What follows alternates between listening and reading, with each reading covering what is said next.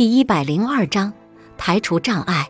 对想法、记忆、想象和冲动的暴露是帮助你克服焦虑的极其有效的工具，但它们也会带来挑战。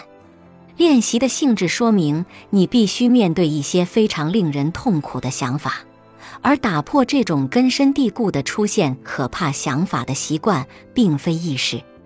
改变你的思维方式是通向成功的大跨越。记住，可怕的想法并不意味着会有坏事发生，创伤的记忆也并不意味着你会再次经历创伤，而出现这些可怕的想法或冲动，更不会说明你是一个坏人。想法仅仅是想法而已。有的人甚至会用一些类似口头禅的短语来让自己从焦虑的想法中解放出来，一次又一次地提醒自己。想法仅仅是想法而已，这可以在进行强迫想法暴露或担忧创伤脚本暴露时帮助他们应对感受到的痛苦。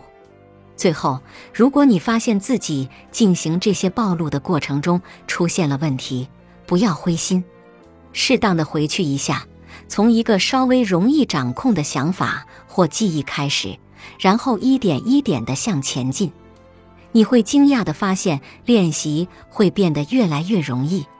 像一位朋友曾经说过的：“反复进行暴露是治疗，只进行一次暴露是折磨。”你每练习一次暴露，它所能带给你的痛苦就会少一些，而带给你更多好处。相信我们，你将获得的进步非常值得你现在为之努力。